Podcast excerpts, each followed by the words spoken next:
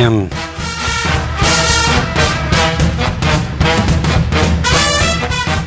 podcast qui parle de cinéma tiré au hasard dans un chapeau. Épisode 9.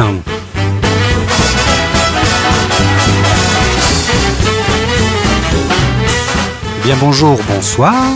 Bienvenue dans cet épisode 9. Je suis Hugo alias Hugh. Et avec moi toute l'équipe est là. Il y a Sébastien alias Manu, l'œil euh, technique mais non moins artistique. Bonjour. Il y a Fanny alias Nif, la passionnariat du 7e art. C'est moi. Et puis évidemment la science infuse mais non moins connectée. Kent alias Maître Sega. Bonsoir. Bonsoir. Bonsoir Maître Sega. Donc on, est, on commence enfin cet épisode 9, 9 comme 2019, la nouvelle année, bonne année. Bonne année. Ouais, bonne année à vous, Et hein, surtout la auditeurs. Santé. Voilà, c'est ça. Surtout la santé, donc 2019, bonne année. On commence une nouvelle année, euh, donc euh, ça fera trois ans donc, qu'on existe du coup. Du, on a commencé en 2017, 2018, 2019. ouais, on attaque en fait une troisième année d'existence. Je veux dire qu'on enterre l'année 2018. Et on enterre l'année 2018 avec un épisode 9 pour la- l'année 2019. Et donc le thème c'est la mort, donc on va autant dire qu'on va se marrer. Ouais. C'est Fanny qui nous a trouvé ce super sujet euh, fort à propos pour, ce, pour cette année. On enterre, on enterre. Voilà, on enterre. On enterre, c'est la mort. Donc, euh, ben, un joli sujet, euh, bah, pas mal abordé au 7e art. Et euh, voilà, Quentin nous met le, le Requiem de Mozart. Oh, c'est beau. Et voilà. C'est magnifique. Donc, la mort, la mort au cinéma, c'est une odeur de napalm euh, au petit matin, comme dans Oui. Apocalypse Now. Oui. C'est pour chasser le diable, comme Bébel dans Flic ou Voyou. C'est la mort au cinéma, c'est c'est aussi un être euh, avec une faucheuse et, euh, et un grand, euh, une grande cape noire, Oui. comme dans le septième saut. Un petit clin d'œil à, à, à Patrick et à notre père qui adore ce- le septième saut de Bergman. Ou ça peut être aussi euh, cette même mort avec une faucheuse qui vient annoncer aux invités qu'en fait le dessert était empoisonné et les emmène tous au paradis.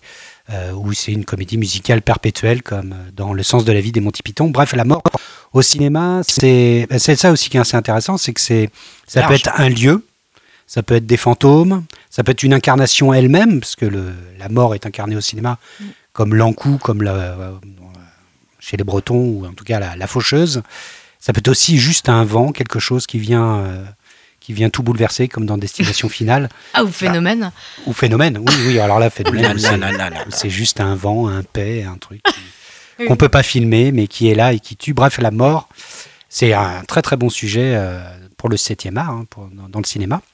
On a tous choisi des films et comment on va faire pour en parler? Alors voilà, Ah. le principe de l'émission, rappelons-nous, euh, que chacun a choisi donc euh, trois films sur le thème, euh, avec si possible un, un film, euh, un film catastrophe, un film pourri, un nanar dans les trois souvent, ou un film qu'on déteste, qu'on n'aime pas. Euh, ça peut voilà faire partie du, du- de notre tiercé. Et donc on les met dans des, sur des petits papiers, on met ça dans un chapeau, d'où hat-trick, le coup du chapeau, où, euh, et on tire au hasard euh, quelques films pour en parler. Pour en parler, donc ben, je vais commencer tout de suite, hein, maintenant que le principe de l'émission est posé. Je tire le premier, hein. Après euh, pour que ça change un peu. Un petit papier. C'est Maître Sega qui nous a préparé ça. Le seul à connaître euh, la totalité de la liste des films qui sont, Celui qui sait. qui sont là. Et le premier film, c'est La mort vous va si bien. J'ai tellement croisé les doigts.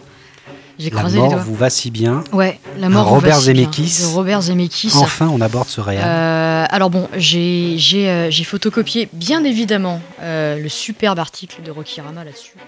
Parce que c'est quand même euh, c'est quand même une petite À Rocky tuerie. Rama, on a parlé. Ah bah oui, dans le spécial. On a déjà parlé hein, de Zemeckis. Rocky Rama. Euh, bah, La mort vous va si bien, du coup, un film de 92 de Robert Zemeckis, euh, avec Goldie Hawn, euh, Meryl Streep et Bruce Willis et euh, Isabella Rossellini. Il avait des cheveux, Bruce Willis avait des cheveux à l'époque. Bruce Willis avait des cheveux Sans doute un peu complètement. plus, ouais. Euh, pour faire pour faire bref, euh, voilà, c'est un film de 92. euh, Madeleine Ashton est une mauvaise actrice, donc interprétée par Meryl Streep. D'ailleurs, euh, la, la première scène du film commence où elle est dans une comédie musicale. euh, euh, 12 oiseaux de jeunesse. Je crois que c'est une reprise, il me semble, ultra médiocre d'une comédie musicale assez connue à Broadway. Mhm. Bref, on sent vraiment l'artiste sur la fin, quoi, complètement. Ouais. Et du coup, pour se faire briller, elle invite euh, une ex-amie à elle, Hélène, interprétée par euh, Goldie Hawn, qui est mariée à Bruce Willis, Ernest Menville, chirurgien esthétique.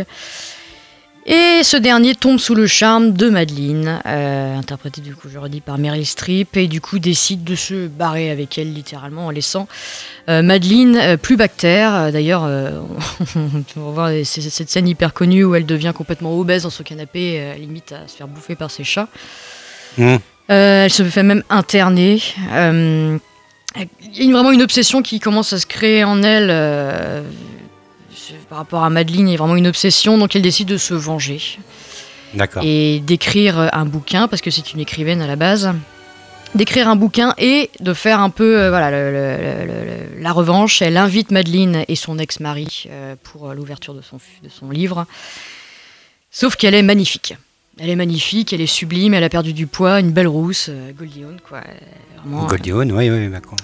Donc Bruce Willis, son cœur balance, hein, euh, il se retrouve entre ces deux femmes, et il se retrouve vraiment littéralement entre ces deux femmes, parce que euh, une espèce de triangle amoureux extrêmement malsain commence à se créer, lui commence à être un peu pris au piège, et là le côté un peu fantastique du film commence à arriver, parce que euh, Isabella Rossellini joue une espèce de... Sorcière un peu. Un petit peu, oui, exactement, de sorcière. J'ai eu un article en fait où il comparait carrément Isabella Rossellini à la sorcière de Blanche-Neige. Même par rapport à Ah, son oui. apparat, à son costume, La etc. Il y a vraiment euh, croque dans la pomme, tu seras belle jusqu'à jusqu'à la fin de tes jours. Et du coup, elle leur donne une fiole. qui sont convoqués, quoi. Complètement, là, on est vraiment dans la destruction de tout ce qui est esthétique, dans euh, l'abandon d'Hollywood par rapport à ces actrices qui deviennent vieilles et du coup inintéressantes par rapport à leur carrière. Oui, c'est terrible d'ailleurs. C'est c'est vraiment, vraiment, là, on est dans, un, dans une espèce de. euh, Moi, je me rappelle quand j'étais plus petite de ce film, il m'avait carrément marqué. Là, de le revoir et de le faire découvrir à, à mon chéri, c'était encore. C'était encore mieux, quoi. Vraiment, je, je me suis replongée. Il a pas pris une ride. Je me souviens surtout de. il y a des euh, effets spéciaux. euh, des effets spéciaux de dingue, je vais y venir. Moi, je me souviens surtout de l'affiche qui m'avait marqué. L'affiche était hyper badante à souhait, quoi. Ils étaient juste tous les trois. Et euh, il y Tim avait. Burton. Très Tim Burton, ouais, il y avait vraiment un truc malsain, hyper bizarre. Et euh, ouais, et donc euh, c'est ça, quoi. C'est complètement la poursuite éternelle. Encore une fois, hein, Robert Zemeckis, c'est le temps, de toute façon. euh, c'est- Ça, c'est un truc qui lui colle à la peau. Le corps et le temps, d'ailleurs, c'est vraiment deux thèmes qui sont. euh, Mhm. encore une fois traité là-dedans, la jeunesse éternelle. Euh, et après, on peut en citer un Back to the Future, Contact, Solomon, tout ça, ça parle de temps qui Ah, passe, de temps lent, de temps qui, qui, qui est déréglé. Voilà, euh, ce film, il y a tellement à dire, quoi. Euh, Petit clin d'œil aussi, euh, du coup, elle s'appelle Madeleine et, euh, et Hélène, ça fait Mad et Elle, du coup. C'est toujours Ah les oui. petits clins d'œil à Zemeckis.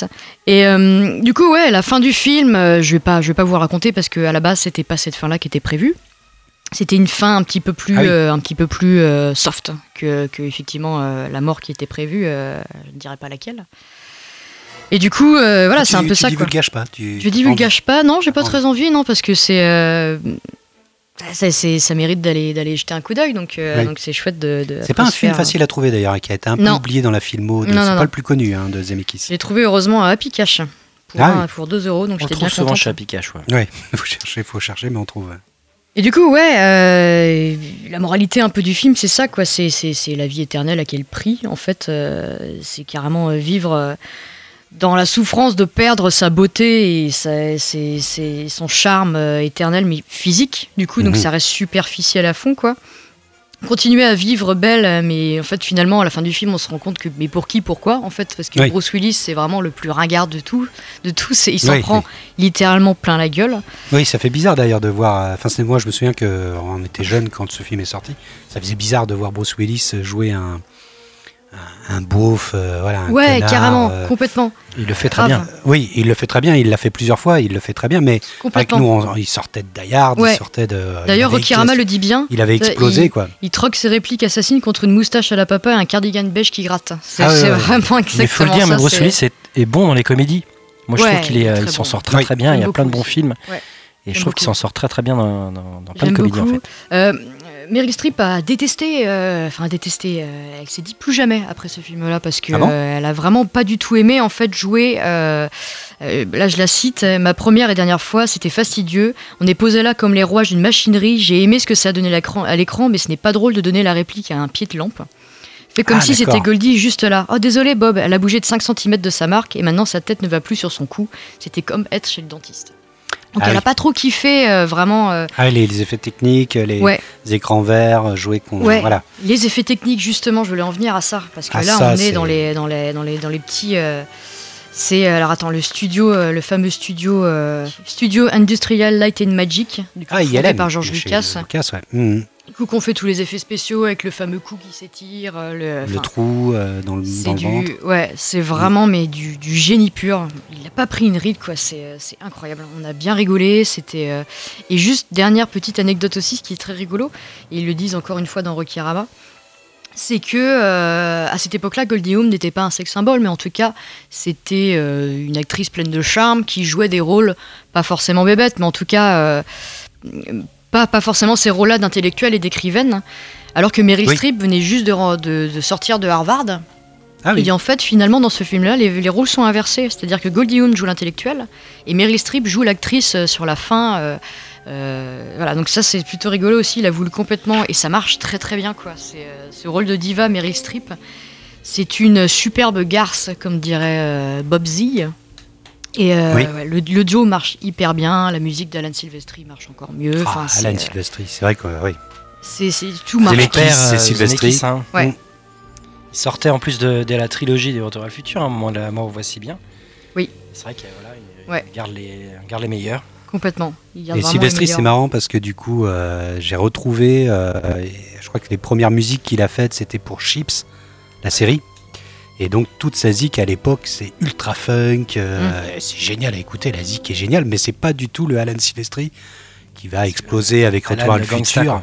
Ouais. Euh, où là, ça- la musique de Retour à le futur est prodigieuse, et puis derrière, il va faire d'autres compos géniales. Mais quand Super, tu, euh, quand tu entends ses premières compos qui sont très funky, très. Super Phase article urbaine, d'ailleurs dans c'est- Rokirama euh, de Alan Silvestri aussi euh, qui, Ah oui. qui revient Ah bah, sur ses, euh, sur le ses premières de- œuvres et euh, ouais ouais non c'est voilà euh, Zemeckis euh, je reviens encore sur, sur le temps mais c'est ce que je disais tout à l'heure euh, ils le disent bien dans Rokirama entre euh, Retour à le futur euh, le, le drôle de Noël de Scrooge avec le temps déformé Contact le temps qui s'écoule trop lentement euh, seul au monde.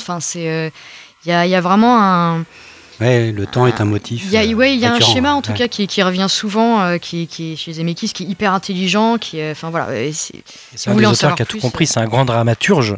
ouais. Euh, Zemeckis, pour moi, c'est un des meilleurs hein, dans, le, dans le, justement sur le, mise en scène. voilà, le fait de raconter le temps, le fait de poser un climax, le fait de voilà.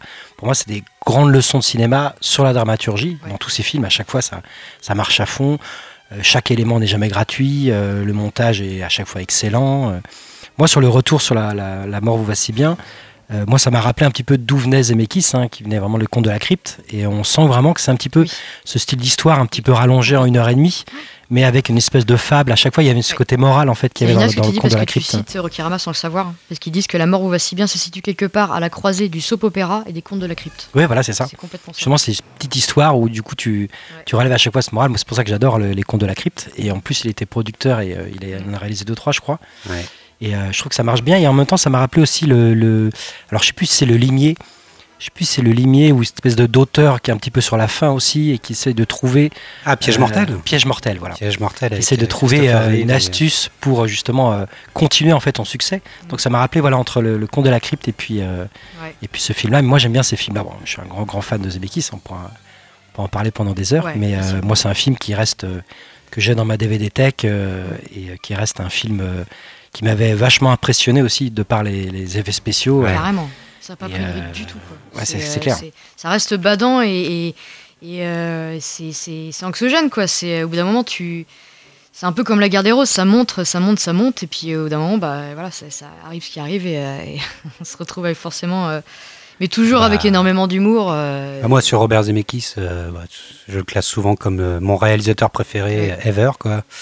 Parce qu'en fait, chez Zemeckis, il y a euh, souvent, en fait, quand tu écoutes le- les critiques que tu lis, les critiques sur les Zemeckis qui sortent encore au- aujourd'hui, à chaque fois, les gens se plantent sur le film. Ils comprennent pas la profondeur du film, c'est-à-dire qu'ils s'arrêtent à, au- à l'ex- à l'exploit technique souvent, parce que bon, Roger Rabbit, déjà. Roger Rabbit, euh, voilà, il y a, il y a- il y a- il y a tout le temps dans ces vachement films. de ça aussi. Voilà, Po- Polar Express aussi, c'est c'est des films qui, Beowulf. Qui sont à l'avance, en avance sur technique, sur le cinéma.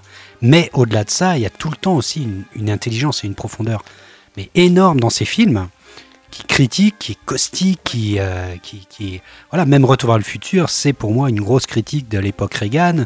Euh, et, chez Zemeckis, à chaque fois, les, gens ne voient pas ça et croient que voilà, il s'arrête à la surface et ne creuse pas le film parce que c'est un malin Zemeckis.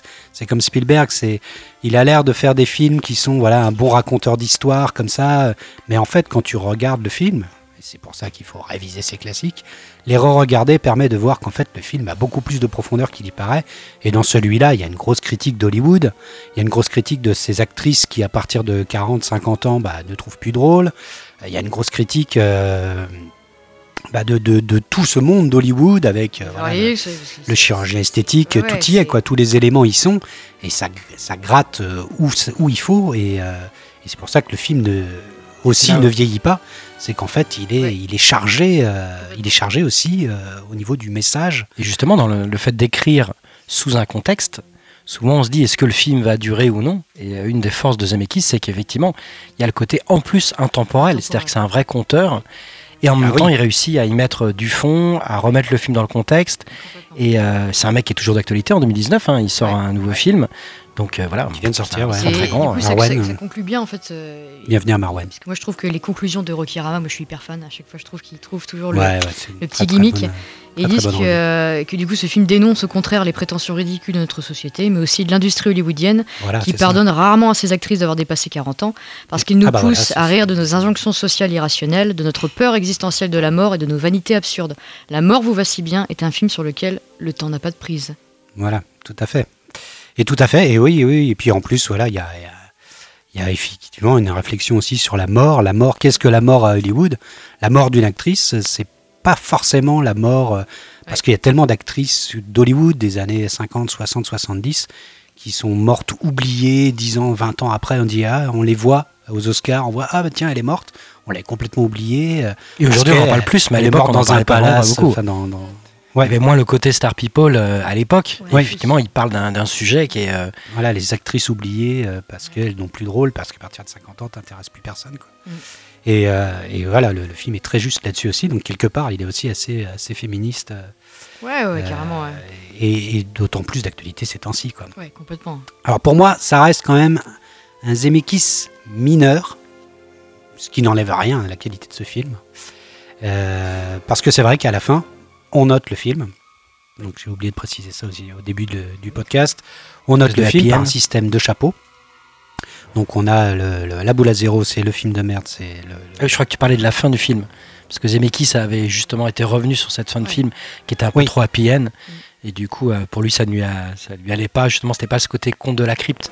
Ouais. Oui. Du coup, tu as vraiment ce côté où, euh, un petit peu aujourd'hui, je vais comparer ça à c'est Black Mirror, c'est ça? Ouais.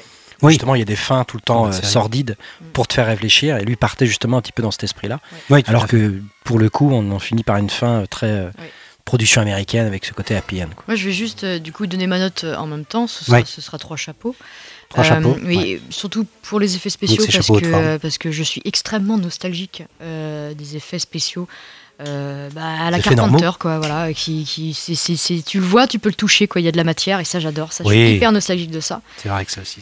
Et euh, pour la fin, pour la fin, parce que, euh, parce que, parce que ça me fait encore mourir de rire et que euh, je, je, j'aime tout dans ce film, j'aime tout, ça n'a pas perdu une ride. Tu vois, j'ai 31 ans et je l'ai montré à quelqu'un qui ne le connaissait pas, qui a le même âge que moi Mm. et qui a surkiffé, vraiment. Du coup, Ouais. je lui ai montré une panel de films 90, bah, La Guerre des Roses, etc., qui connaissait pas, qui l'avait jamais vu. Et c'est parti vraiment de celui-là, quoi. Il Ouais, a c'est vrai, vraiment ça fait penser un peu à La surkiffé, Guerre des euh, Roses, ouais, tu vois, ce- famille, cette échelle un peu. euh. Mm. Donc voilà, ouais, moi, ce sera trois chapeaux. euh. Et justement, le, le film a une actu, parce qu'en fait, il y avait un DVD désastreux avec une image, une qualité d'image absolument immonde. Sur ce film-là Sur ce film-là, et euh, mi-2017, je suis euh, en lien avec l'Internet, et du coup, le film a été réédité en Blu-ray, et d'après les critiques et les retours, on a une vraie qualité d'image, on a un vrai retour euh, en Ah. haute définition, donc voilà, le film a été sauvé. euh, Je vais peut-être essayer de me le, me le choper alors. La Juste mort vous va petite- si bien. Pour finir, petite parenthèse, pour Oui. revenir sur le Rokirama, parce qu'il est vraiment très très bon celui sur Zemeckis. Qui serait- Euh, surtout l'article, petite parenthèse Zemeckis, l'article sur Contact, qui moi est un film que je surkiffe à balle. Je, ouais, Judy Foster. pour les euh, grands fans, si souvent tu le, un des meilleurs films de Zemeckis qui revient très souvent. Ah ouais, Lequel c'est Ouais. drôle. Contact. Ah ouais. Contact, ouais. Et l'article euh, est, l'article est incroyable parce que du coup c'est pas son projet, Zemeckis il l'a récupéré en fait Ah, en mettant une fin euh, appropriée parce que Ça m'avait vachement étonné ce film-là parce qu'il y a beaucoup de religion. Oui, c'est pas quelque chose qui lui appartient, donc il a tissé avec ça. Donc voilà, allez juste lire le Peut-être qu'on va Zemeckis être à reparler euh, Ouais, carrément. l'émission de la religion. J'aimerais bien que ça tombe sur moi. Avec Matthew, euh, avec Matthew McConaughey qui fait le, qui fait le prêtre d'ailleurs dans, dans Contact. Mm. Euh, Ouais, le fameux prêtre. D'ailleurs, à chaud comme ça, euh, votre meilleur Zemeckis, ça serait quoi Roger À chaud, hein, direct. Roger Rabbit. Roger Rabbit Ouais. Ouh là là, c'est chaud. Chaud. C'est chaud, c'est chaud. Je sais pas, je, je sais pas si j'arriverai à trancher quoi. Je sais pas. C'est vrai qu'il y a Roger Rabbit, ça se jouera entre Roger Rabbit et Retour à le futur. Mais j'avoue que euh, plus je regarde Flight et plus euh, Flight me, me Moi, retourne c'est. Castaway et Flight. Pour moi, c'est entre ces deux films. Il Moi, a c'est les plus- aussi, les plus, les plus terminés. Ce- Je pense que c'est des films qu'on encore dans 20 ou 30 ans. Il Oui, y aura toujours ces deux films-là. euh, Forrest Gump aussi. Et il y a Forrest Gump, Son absolument. gros, euh, Mais dans les films qui m'ont euh, plus touché, en tout cas que j'aime revoir, j'ai revu euh, Retour à le futur des milliards de fois. Mais Flight, euh, je sais pas, je dois être rendu peut-être, sans mentir, peut-être à la 9 ou 10 fois, je le regarde. ah. Et à chaque fois, j'y crois à fond. Mais à chaque fois, je retombe dedans. quoi. C'est comme euh, dans l'histoire sans fin, justement, on, on raconte ce que c'est de lire un roman où à chaque fois, tu te mets dans la peau du héros, tu dis est-ce qu'il va réussir, est-ce qu'il va réussir? Et voilà, dans Flight, à chaque fois, j'y crois à fond. Et ah, cette scène de la, de la petite fiole, la petite bouteille là dans l'hôtel, extraordinaire. ouais. Il Et la scène toute toute finale dans la prison face à son fils, Ah oui, je la trouve, mais euh, c'est là où tu vois toute la malice et euh, la vérité de ce que dit Zemeckis euh, dans cette dernière scène et ce dernier regard caméra. J'ai déjà parlé des regards caméra, il y en a, je, je suis très difficile sur le regard caméra, mais alors celui-là, celui-là je l'adore quoi. Oui, je pleure. C'est une larme, je vois. Qu'est-ce Alors, en plus, tu avais écrit tout un exposé là-dessus, en plus sur le- l'œuvre de Zemeckis et le, le, le, le- le- je dirais le parallèle avec le côté euh, d'extrême gauche que peut avoir euh, Oui, tout à fait. Ouais, j'ai fait Sur euh, Chatterland à l'époque. Oui, ouais, sur Chatterland. Ah Bah, les articles sont On toujours. mettra le lien. euh, Sur Roger Rabbit. on mettra le lien sur. euh, Il y a, l'émission le- pour- il c'était y a une analyse de. Roger Rabbit et une analyse de Retour à le futur qui, pour moi, sont des films euh, bien plus euh, contestataires et bien plus altermondialistes qu'il n'y paraît. Euh, surtout, bah, j'avais analysé ces deux films, mais je pourrais le faire la même chose sur Flight. Je pourrais faire la même chose sur Seul au monde. Je pourrais faire la même chose sur, voilà, sur de nombreux Zemeckis. Ça se jouerait entre euh, et Retour à le futur, pour moi, qui est aussi une, une analyse altermondialiste avant l'heure, qui a tout leçon. compris, quoi. Moi, je le, le Retour à le futur, je le vois plus comme une leçon, comme le très bon exemple euh, de ce que c'est la dramaturgie, comment on raconte une histoire. Mais après, dans l'œuvre, vraiment sur le côté artistique de Zemeckis, je trouve que plus il vieillit et plus il s'affine et plus il.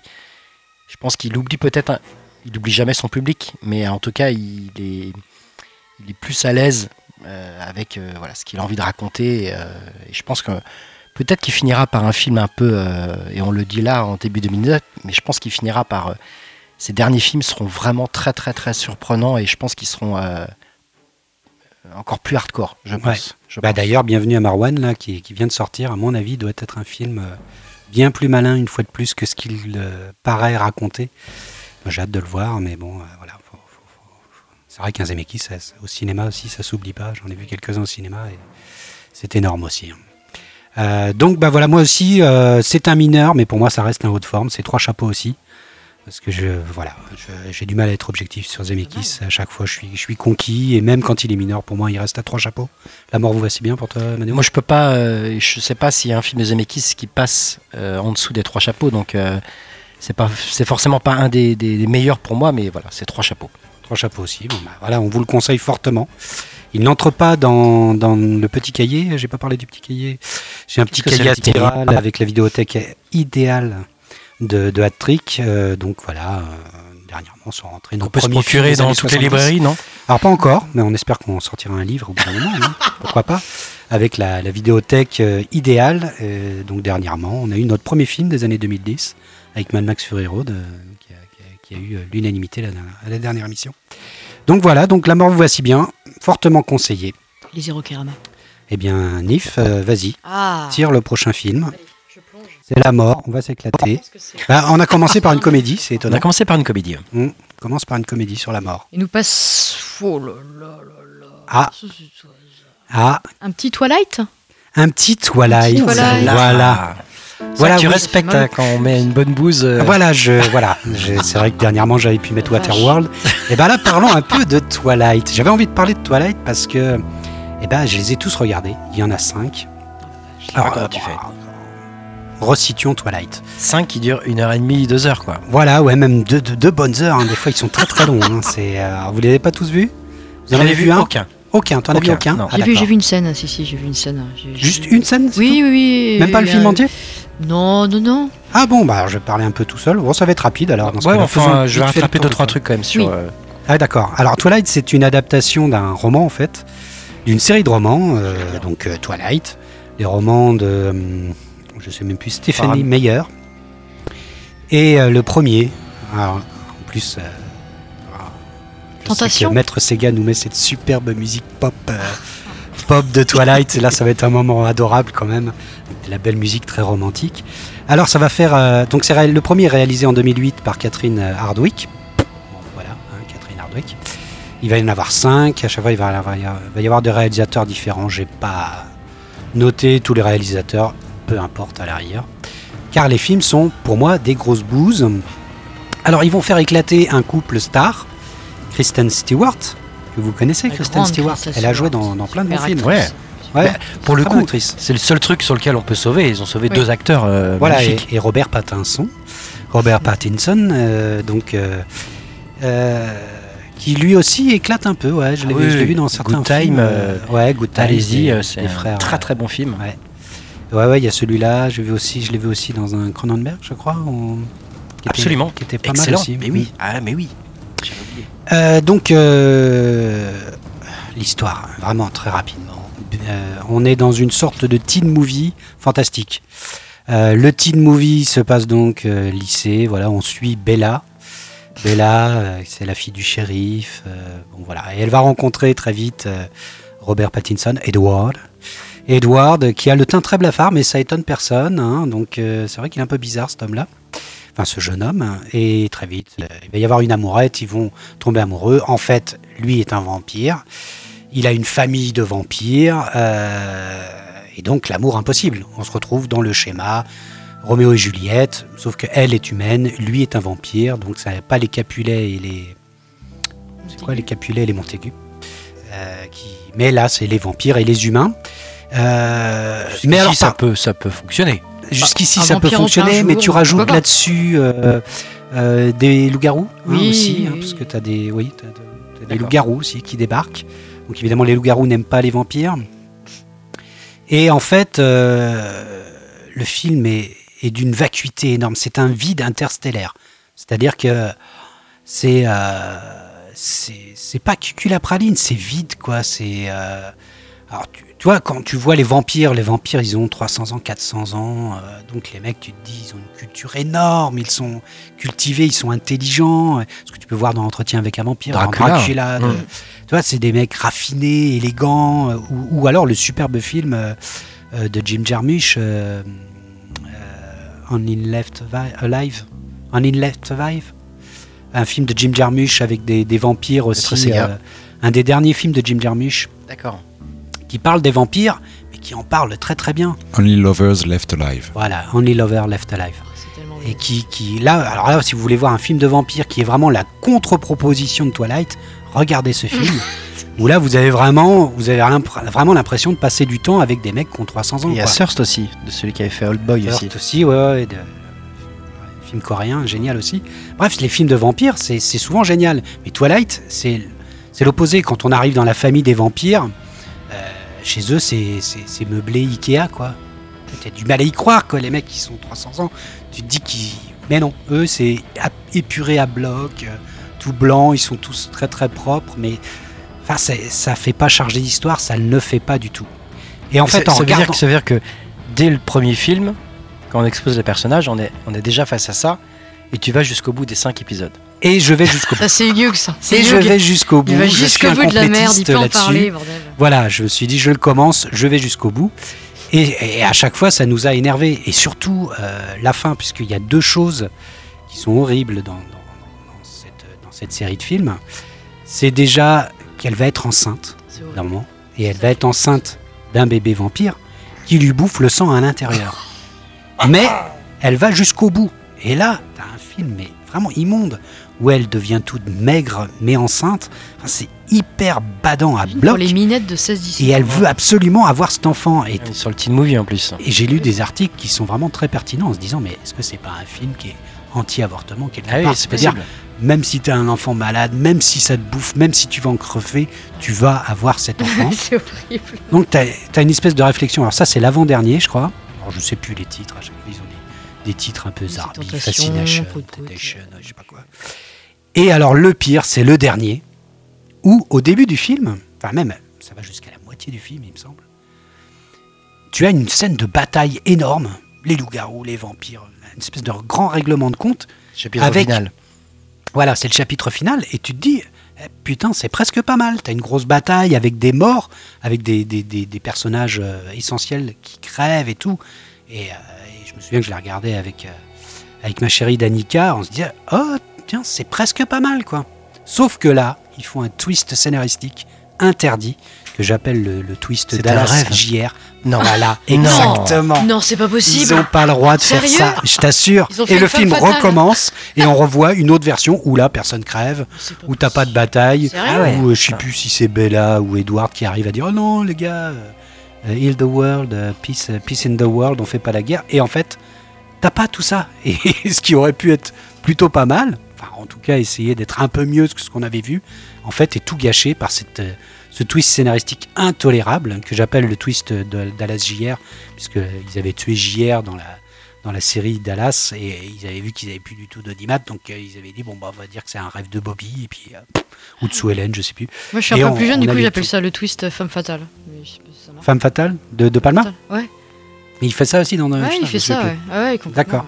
Et donc voilà, c'est et pour toutes ces raisons, pour moi Twilight est vraiment une des, des films de merde. Mais bon, voilà, je suis le seul à les avoir Et vus. sur internet, euh, hein, ça y va, hein, l'anti-avortement, machin truc sur ces oui, tu vois, c'est c'est C'est c'est un truc de fou. hein, Ça a fait couler de l'encre. euh. Ouais, voilà, c'est ça. Il y a ça, et puis il y a toute cette fin qui est intolérable. On n'a pas le droit de faire ça au niveau du scénario. Quoi. Bon voilà, bon voilà. Pour moi, c'est une boule à zéro. Et du coup, le- les romans vont jusqu'au chapitre final ou euh, J'ai pas été aussi complétiste que lire les romans, je gourmand. t'avoue. Euh, J'ai pas été jusqu'à lire les romans, donc je sais pas si c'est fidèle. Je pense que oui, mais euh, mais bon, tu vois, en plus, euh, si Kristen Stewart et Robert Pattinson se sont révélés des bons acteurs, les pauvres se sont retrouvés dans une franchise à devoir tourner cinq films. De démarrage, sortir de là absolument quoi. Et, et heureusement, j'espère qu'ils vont rebondir dans leur carrière parce que des succès aux. États-Unis ou euh, Ah bah ça va vachement bien marcher, ouais. Ça. A vachement bien marché et, c'est à ce moment-là où j'ai eu peur pour le cinéma adolescent parce que j'aime bien le cinéma adolescent et quand je suis arrivé dans Twilight, c'est pour ça que je les regarde d'ailleurs. C'est pour ça que je les ai tous regardés. Je me suis dit bon, qu'est-ce qui les, qu'est-ce qui, qu'est-ce qui les branche là-dedans? Qu'est-ce qui les attire? J'ai rien compris. euh, et pour moi, ce, film de bout en bout, les cinq sont pourraves. Euh, je sais pas s'il y a grand-chose à retirer là-dedans. Même la musique que Maître Sega nous passe euh, est, euh, est insupportable, quoi. Enfin, just just, quoi, on va dire. Et euh, mais fort heureusement, derrière sont arrivés des films euh, C'est ce que j'allais dire en fait. Post-apocalyptique. Twilight, Voilà, c'est ça. qui m'ont qui on a rassuré. On a Hunger Games, on a quand même Voilà. des films de qualité. euh, euh, Je pense que Twilight au moins aura servi. euh, voilà. Peut-être les deux choses que je sauve, c'est les acteurs et puis aussi le dans le mouvement cinématographique américain. Voilà. Une nuance à de quand justement ces, ces, ces Il y a quoi, Une nuance de grès, quoi. Voilà, ouais. c'est vrai que peut-être que Twilight annonce euh, les fameuses 50 euh, nuances de gris. Degrés, de bon, bref. Mais en tout cas, voilà, bon, film de merde, je suis le seul à noter. Voilà, bon, en tout cas. Non, non, je vais, je mettre une boule à zéro aussi. Ouais, voilà, hein. bah, oui, oui, complètement. lâche-toi, Mais oui, oui, par contre, je sauve euh, effectivement euh, euh, l'actrice que j'avais revue du coup euh, étonnamment dans, euh, dans Runaways. Ah, L'histoire oui, du oui, coup du bon groupe film. de euh, Joan Jett. Elle joue Joan Jett et, euh, bien, et, ah, elle m'a bluffé quoi. J'ai. Je sais même pas que c'était la nana de Twilight.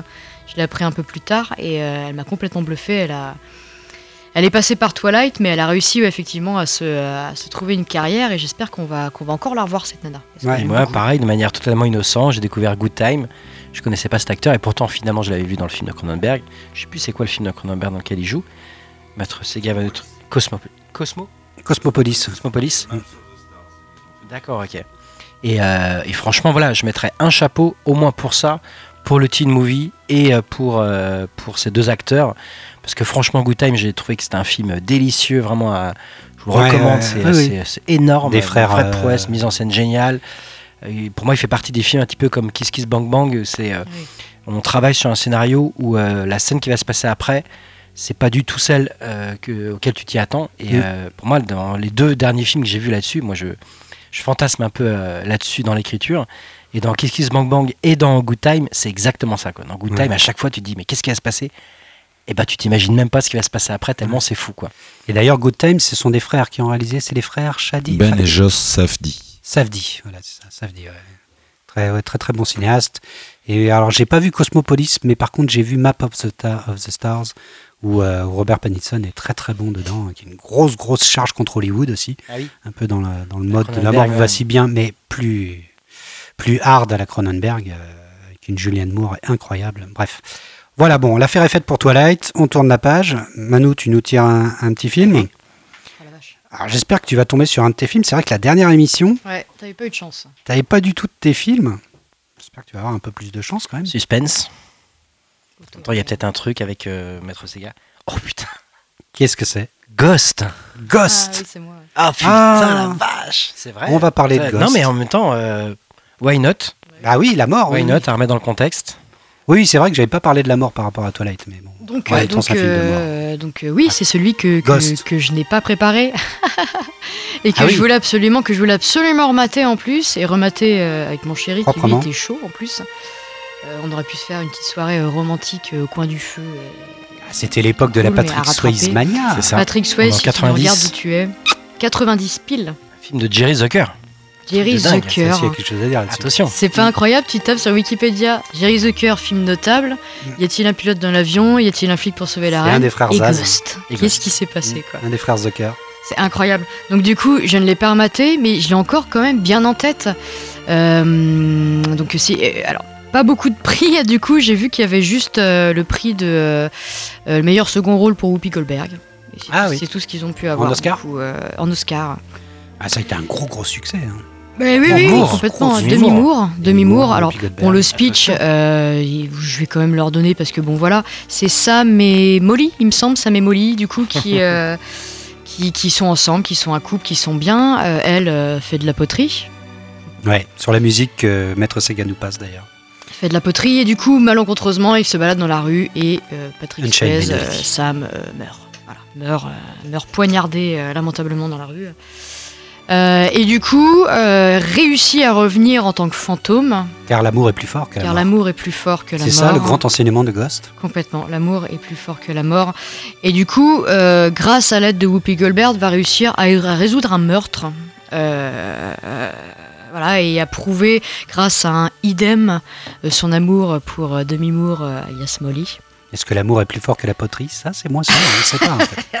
Mais je pense que dans le les cours de film poterie, de poterie que je connaisse. Voilà, c'est vrai. La poterie. très, mais dans les cours de poterie, il doit y avoir un panneau hein, avec interdit comme dans The Community. Quoi. Community, bien Interdit de chanter la Interdit chanson de de- faire Ghost. Euh, Ou euh, Melody des Righteous D'ailleurs, est-ce que tu peux me rappeler, Maître Seka, qui a fait la musique de Ghost? Parce que c'est Maurice. Jarre. Maurice Ah, Jarre. Maurice Jarre. Ah, le Papa Jarre. Maurice Jarre, alors c'est con dernières. parce qu'on s'en souvient que d'une chanson et c'est pas de lui. Bah non, oui, c'est les Righteous con, Brothers. Mais je me rappelle que la musique était très très jolie. euh, la, musique Ah de bah, je Maurice crois Jarre qu'elle avait été très reclassée au top 50. Ça avait été d'ailleurs. nominé hein, pour les Oscars, pour la musique. Ouais, ouais, ouais. C'est, c'est- j'ai- je l'ai encore bien dans la tête, c'est, c'est très doux et romantique, mais c'est, c'est quand même du Maurice Jarre. Voilà, euh, écoute, il est encore sur ma liste. hein. Moi, j'ai envie de le revoir. J'ai envie de parce que euh, je connais plus en fait de comment dire de comédies romantiques qui m'ont marqué autant finalement. Et Ghost, c'est une casserole comme c'est pas une casserole. Euh, voilà, j'ai un souvenir vieillot de ça. Patrick Swayze, euh, voilà, bon, Ah bah là, il est- à son âme. et ouais, Il grave, sort de il est Dirty. Dancing, il est. Complètement, il est, il est, il est beau comme un, beau comme un as. Mm. Donc, euh, donc voilà, ouais, Ghost, euh, Ghost, euh, Ghost, quoi. Je sais pas, vous, vous avez peut-être plus de souvenirs que Bah, moi. je ou, euh, trouve que c'est pas un. J'ai pas un si mauvais souvenir de ce film. Je trouve qu'il a, il a sans doute pris quelques rides. Euh, mais par contre, je me souviens qu'il y avait une partie fantastique qui était plutôt bien foutue avec des fantômes qui saisissent, enfin des Oui. espèces d'ombres noires qui saisissent les fantômes et qui donnent, qui fin, peu de temps à Patrick Swayze pour régler le, Mm. cette affaire de meurtre. Il y avait une partie euh, poli- euh, policiaux euh, Oui. fantastiques qui était plutôt pas mal, je trouve, qui était bien mené. Puis il y a le savoir-faire de Zucker. C'est vrai que euh, bon derrière, il va pas faire que des, des merveilles. hein. Il y a quand même Lancelot avec Richard Gere qui est, qui est quand même un film assez compliqué de David Zucker. Mais, mais celui-là, c'est vrai que je le déteste pas non plus. Je le déteste pas non plus. Après, c'est un film euh, générationnel. Je pense que euh, bah oui, dans les Dirty Dancing, machin truc, je pense que voilà, je préfère dans la pop culture, c'est important. Voilà, c'est ça. poterie, on y pense. Quoi. Voilà, Ghost en fait partie, euh, donc voilà, c'est un film à sauver. Euh, quand on remet dans le contexte, au-delà du côté un peu romantique, un peu niaiseux, je trouve qu'il y a, voilà, on est sur un, un vrai film fantastique euh, qui fonctionne, l'histoire d'amour fonctionne, euh, l'interprétation elle fonctionne bien aussi. Ça Euh, va, il y a le job. Mania, mais euh, ça marche. hein. Moi, je, Ouais, non, mais complètement. J'ai eu le Mais, problème avec mais je le Patrick prends, Swayze. je le prends, je le... moi non plus, au Mm. contraire. Moi, je le Et prends un peu comme oui. ça. Moi, je pense qu'on l'aurait maté avec, euh, avec mon amoureux, j'aurais emballé. hein. Ouais. Genre emballé Voilà, direct, hein. c'est un film du, ouais, c'est un film parfait pour pour euh, une petite soirée euh, love. euh, Complètement. Je à pense que ça marche Saint-Valentin. encore. hein. Euh, et d'ailleurs, oui, cette scène, cette scène de la poterie est, est vraiment rentrée dans la pop culture à fond. Mm. Et je conseille d'ailleurs, pour retourner euh, sur Zucker et Abraham Zucker, une superbe parodie de cette scène dans Y- a-t-il un flic pour sauver le président? Ah oui, où ouais, la ouais. ils scène refont, est- euh, ils refont la scène et c'est une espèce de, de retour de bâton puisque bon les y a-t-il c'est quand même les As qui les ont inventés. Et donc ils s'auto-parodient dans euh, y a-t-il un flic pour sauver le président. Et la scène de la poterie plus, est dégueulasse puisque euh, le truc continue à tourner et à asperger pecs, tout le monde quoi. debout et ouais, par contre un plan on découvre le corps serré. le corps de Frank Drebin qui en fait cache des pectoraux euh, Et elle sort coup, de la glaise David. de son, de son Oui, pantalon. oui, c'est vrai oui. Ah. Et du coup, c'est le frère qui réalise.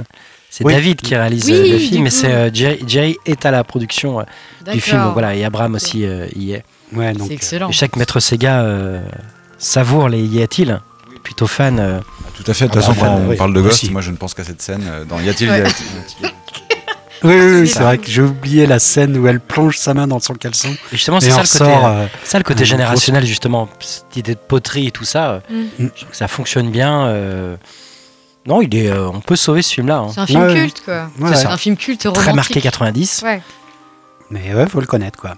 Bon, bah, moi je lui mettrais, allez, un petit chapeau melon. Voilà. Allez, deux Je chapeaux. suis d'accord. Moi, je vais rien mettre, j'ai envie de le revoir. Donc, Tu veux le revoir euh, d'abord avant de le noter reparlera, euh, une autre Bon. fois. D'accord. En tout cas, on est sur un film euh, moyen, mais bon, qui, qui- qui passe encore quand même. Alors, donc je tire un quatrième film, et c'est un film à moi. Ah. C'est Poltergeist, Ah, cool Sur la mort. sur la mort. Ah, ça, j'avais pas pensé, tu vois. J'ai euh, voilà, moi j'ai pensé très très vite à Poltergeist. Ah, Ça va être dur de faire court sur Poltergeist. Euh, Toby Hopper. ah là là, déjà tu lances la musique. Jerry Goldsmith. La je le musique. garder celui-là, mais sur la mort.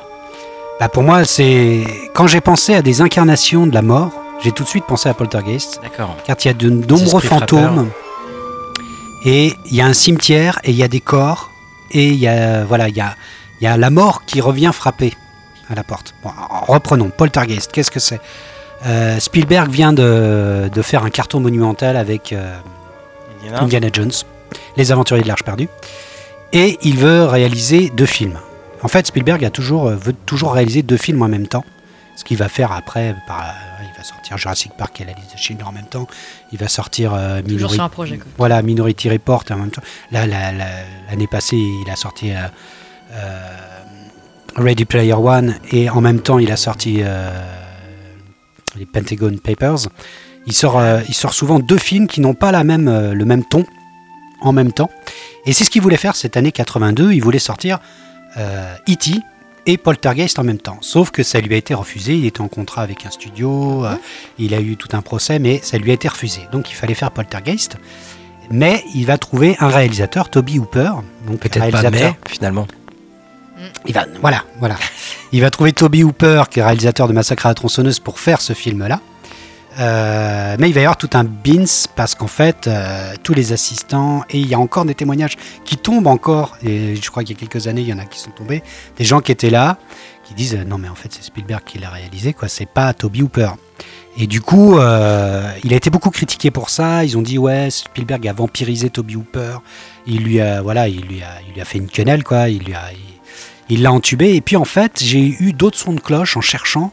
découvert qu'en fait, Toby Hooper était dans le creux de la vague et aurait eu alcoolisme, drogue et, et n'était pas du tout apte à faire le film. Et du coup, Spielberg, qui voulait faire le film en même temps, l'a fait aussi. Et d'ailleurs, il a réalisé en même temps pratiquement E.T. et Poltergeist, et ça se voit. Parce Ah. qu'en fait, quand tu regardes la maison de Poltergeist, elle ressemble beaucoup à la maison de E.T. Le lotissement ressemble beaucoup aussi. Hashtag Stranger Things. Et il faut savoir que euh, Drew Barrymore, donc euh, la petite de, de E.T., était la meilleure amie de la petite Ah. Caroline. Les deux actrices étaient très très copines et il y a beaucoup de photos de tournage où on voit les deux équipes, où on voit les deux, euh, les, tous les mômes en fait, Malsain. tous les mômes Ouais, ensemble, les mômes de Poltergeist et les mômes de, de, de E.T. ensemble puisque le Le tournage petit frère était aussi, juste à côté. diabolique. Il a une tête. euh, Robbie, ouais, bien sûr. Il est dégueulasse. Et c'est un rouquin, non? Robbie, bah euh, non, il a surtout des, des quenottes euh, un peu rongeurs. Ah. Mais bon, bref. Et donc, il va réaliser ce film. Le film va sortir euh, en pleine Halloween 82, histoire que ça tombe bien en même temps. Et le film va faire un carton monumental. Euh, ainsi que E.T., ça va être une grande année de, de Spielberg. Et comment parler de Poltergeist?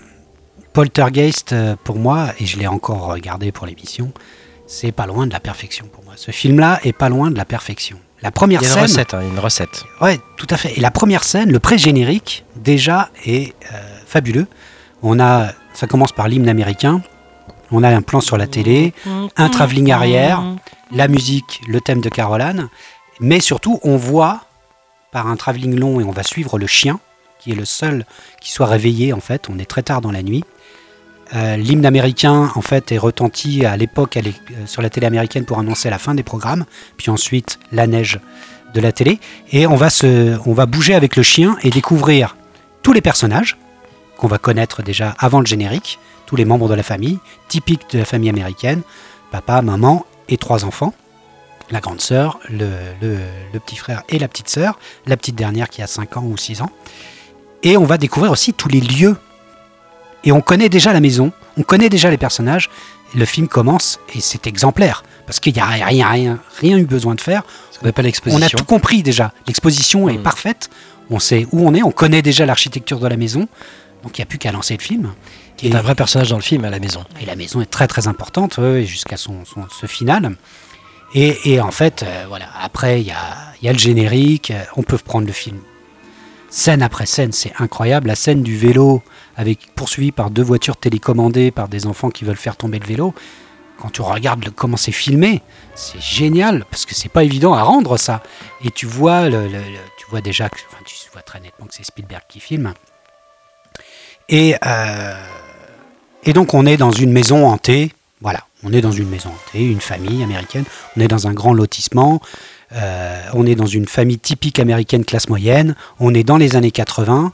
Euh, dans la maison, la chambre des enfants est parsemée d'éléments de pop culture. Il y a les posters de Star Wars, il y a, il Chewbacca sur le t-shirt, sur le, blouson.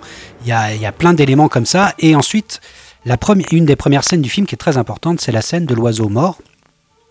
Alors vous avez compris, moi j'adore analyser les films. Et celui-là, pour moi, il est mais génialissime à an- analyser. Parce qu'en fait, c'est la télé qui va, qui va reprenons plus. La classe moyenne américaine à ce moment-là, dans les années 80, est persuadée que le monde est génial. On est dans les années 80 et tout est super. C'est la consommation. On a complètement oublié tous les idéaux politiques, les combats, les injustices. Tout le monde est heureux, tout le monde en a rien à foutre et tout le monde est reclus dans sa maison où à on est la fenêtre. dans un monde ouaté où plus rien ne peut nous arriver. Tout va, tout est génial. Ce qui arrive finalement en France aujourd'hui. Voilà. Et on s'en fout, quoi. Et on va leur rappeler au cœur de la maison, depuis la télé, en fait, que la mort est là et qu'au fond, en fait, la maison, en fait, s'avère être construite sur un cimetière. On a dit, vous avez déplacé les, tombes, les pierres tombales, vous n'avez pas déplacé les corps, enfoiré Bref. Et donc la maison est sur un cimetière. Et en fait, c'est une allégorie totale de, de cette, civi- de cette époque des États-Unis qui n'a plus rien à foutre du monde extérieur, qui est repliée sur elle-même avec la télé, la pop culture, tout, et qui ne, ne combat plus. Et c'est là où tu as une scène très importante aussi dans le film, où tu vois les parents qui sont dans leur chambre, qui fument un pet. Mm. Et ils fument un pet, et se remémorant des époques des années Tout était 50, libre. 60, 70, hippie, où ils faisaient n'importe quoi, où à 15 ans, elle, elle allait dans une bagnole pour dormir euh, sans rien à foutre. Et alors que eux sont dans la surprotection extrême sur leurs enfants, il fume des pètes alors que lui est en train de lire hein, le dernier bouquin de Ronald Reagan, qui est vraiment le, le royaume de la, du capitalisme le plus, euh, le plus total. Et donc tu as l'ambiguïté, tu as l'ambivalence de, des deux de, de cette époque-là. Et alors qu'elle, elle est en train de paniquer parce qu'ils sont en train de, de creuser une piscine et qu'il faut absolument que Caroline la- la ne corde- tombe pas la dans corde la est là, piscine. quoi. La corde est là en fait pendant tout le film. Est-ce qu'il va choisir finalement euh, c'est Oui. un peu ces deux parties en fait. Ouais, c'est ça. Et euh, il y a aussi tout cet élément où en fait elle découvre qu'il y a une- un, un point dans la cuisine où on peut se déplacer. En, étant assis, pof, tout d'un coup, il y a une force qui te tracte, qui te fait traverser la, la- la cuisine et, et elle dit, euh, et elle dit à son mari, retrouve ton esprit des années 70 pour pouvoir le faire. Mm. Retrouve ton esprit d'à l'époque où t'avais tout ton, ton esprit était ouvert, à croire qu'aujourd'hui, ils ont l'esprit fermé. Et c'est ça qui est génial dans ce film et que je ne cesserai jamais d'analyser Poltergeist, c'est qu'en fait, les morts viennent leur rappeler l'histoire des États-Unis qui s'est construite sur le sang, qui s'est construite euh, voilà, sur des combats, le combat des droits civiques, voilà, et, et que ça, ça arrive depuis l'intérieur de chez eux, depuis la télé, qui est vraiment le symbole de la- de- de l'objet de, consommation par excellence américain, et qui va attraper Caroline et la faire venir dans un monde parallèle. Et d'ailleurs, c'est pas un hasard si celle qui va réussir à, à assainir la maison et à sauver Caroline, c'est une espèce de hippie un peu bizarre. Et c'est et c'est là où, où c'est. c'est- Maison est assainie. cette maison est assainie. Voilà, c'est ça. Et, euh, et bref, enfin, ce film pour moi est, est génial parce que sous les, sous les, voilà, sous les aspects du un film d'horreur, euh, maison hantée, et, et Dieu sait s'il y a quelques scènes gore et très très impressionnantes. Ouais. Euh, qui est un film bien plus intelligent qu'il n'y paraît, qui fait que voilà, les morts reviennent pour, euh, depuis l'intérieur de chez vous pour vous rappeler une époque, pour vous rappeler que voilà, vous avez oublié. N'oubliez pas quoi. Et puis bon, il y a tout l'aspect technique, parce que l'aspect technique de ce film, c'est c'est un truc de fou. La scène où elle est, où elle monte, où elle se retrouve au plafond et tout ça. On voit les images de tournage sur YouTube où on voit que en fait c'est une qui pièce tourne. entièrement avec la caméra de bouge pas L'arbre aussi. qu'elle bouge avec la pièce. Euh, Il y a l'arbre, il y a des scènes, il y a la, la scène du couloir Clown. qui s'agrandit, Ouais. la scène du, steak. clown. Ouais, bah là on fait un petit big up à, à notre, à notre frangine, À Maud, euh, ouais, à c'est Maud pour qui adore cette scène du clown. La scène du clown, franchement, je l'ai encore revue, elle est parfaite cette scène. Mille fois copiée, jamais égalée. ça. Parce qu'en fait, il se retourne d'un côté, il se retourne de l'autre, et quand on voit comment il tournait la scène, c'est absolument fabuleux, quoi. Un point important dans le film, et je pense qu'il fait la réussite du film, c'est la musique. La musique la de musique. Jerry Goldsmith, Ah oui, la musique. qui a fait la réussite de la planète des singes, qui a, c'est un grand, grand compositeur, peut-être un des meilleurs. La musique est fabuleuse. Et c'est ce qui fait, tout à l'heure, c'est pour ça quand tu parlais euh, au début de Poltergeist, pour moi, un des, euh, une des recettes du film euh, réussi. Et je pense que ça aurait été intéressant d'avoir mis un autre compositeur pour voir ce que ça aurait donné. Mhm. Mais je pense que la musique, elle est tellement. euh, oh, D'ailleurs, elle se suffit à elle-même. C'est-à-dire quand, on la- Ouais. quand on l'entend, Ouais, moi, je tout suite, on est je- terrorisé. Ouais. Et la musique du clown, elle est. euh, Il y a une petite similitude avec hein. Shining aussi, ces espèces de. Ouais, ouais, il y a des, des effets ça, un peu genre. d'infrabasse. c'est là où il avait le côté hyper avant-gardiste, euh, Goldsmith. Beaucoup, Enfin, je dis ouais, avant, ça je sais pas s'il est toujours. euh, Il est toujours Je vivant, Jerry que- Goldsmith je sais pas. Toujours vivant, ouais. Il est mort. Ah non, Ah il non, est mort toujours. en, pardon, Ouais, en il est mort. 2004. D'accord, il est mort. Merde. Mais euh, hyper avant-gardiste parce qu'il travaillait justement effectivement sur des musiques, mais il travaillait aussi beaucoup sur le son.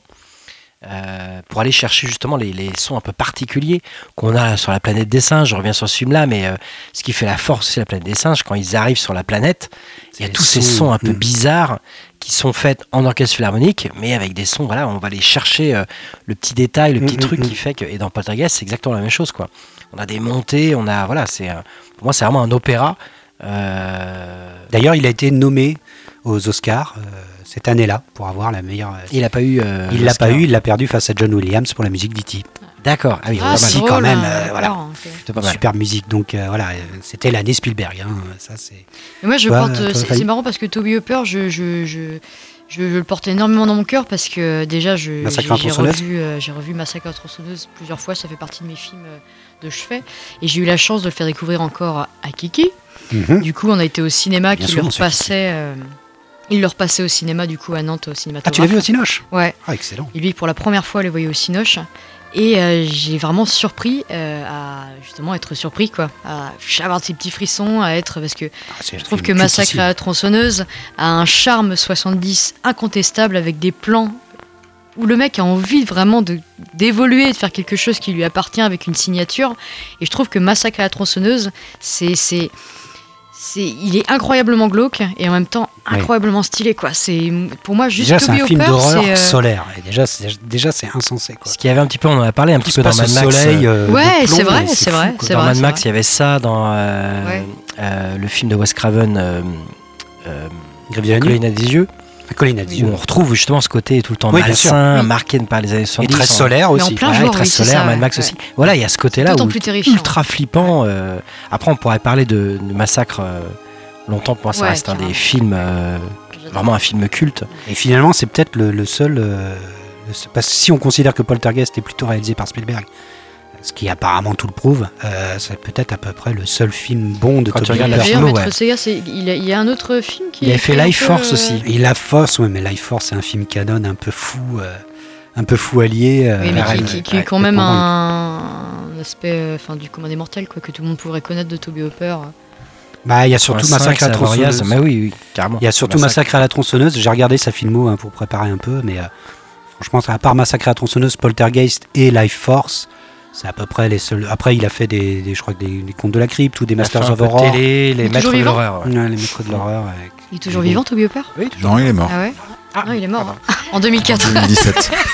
2017, il n'y a pas 2017. longtemps. Absolument, Il y a pas 74 ans, pardon. Oui. Putain, ça. Putain, merde. Bon, alors pour moi, pour toutes ces raisons, euh, parce que là, je pourrais encore en parler, hein, mais bon, il faut que, faut que je m'arrête sur. euh, sur. euh, Ah oui, j'ai pas parlé des acteurs. Des acteurs. Ah la oui. mère. Oui, quand même. Mm. Ouais, La mère. mère est exceptionnelle. Quand on regarde le film, le travail de cette actrice est incroyable. L'amour qu'elle porte à ses enfants et à Caroline transparaît, mais à fond. euh, Quand elle c'est crie, euh, Caroline. Jobess Williams, et en plus, elle est magnifique. Elle est magnifique, cette actrice. Et euh, bref, voilà, je voulais parler aussi d'elle, qui est, qui est vraiment incroyable. Même Caroline, Caroline. ah oui, alors il y a une malédiction autour du film, Ah Poltergeist. oui, c'est ce que j'ai. Voilà, Ça, on n'a pas parlé de ça, si que Caroline, en fait, est morte à 12 ans. c'est ça. L'actrice est morte à 12 ans, ouais, ouais, ouais. Elle avait la maladie de Crohn et euh, elle va mourir euh, très très tôt.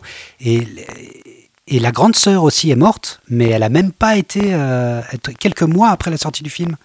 Elle est morte assassinée par son petit ami euh, par strangulation. Euh, donc il y a toute une théorie autour de la malédiction de Ils ont Poltergeist. déplacé les corps, je pas crois les qu'il y a tombes. des, des techniciens aussi qui sont morts.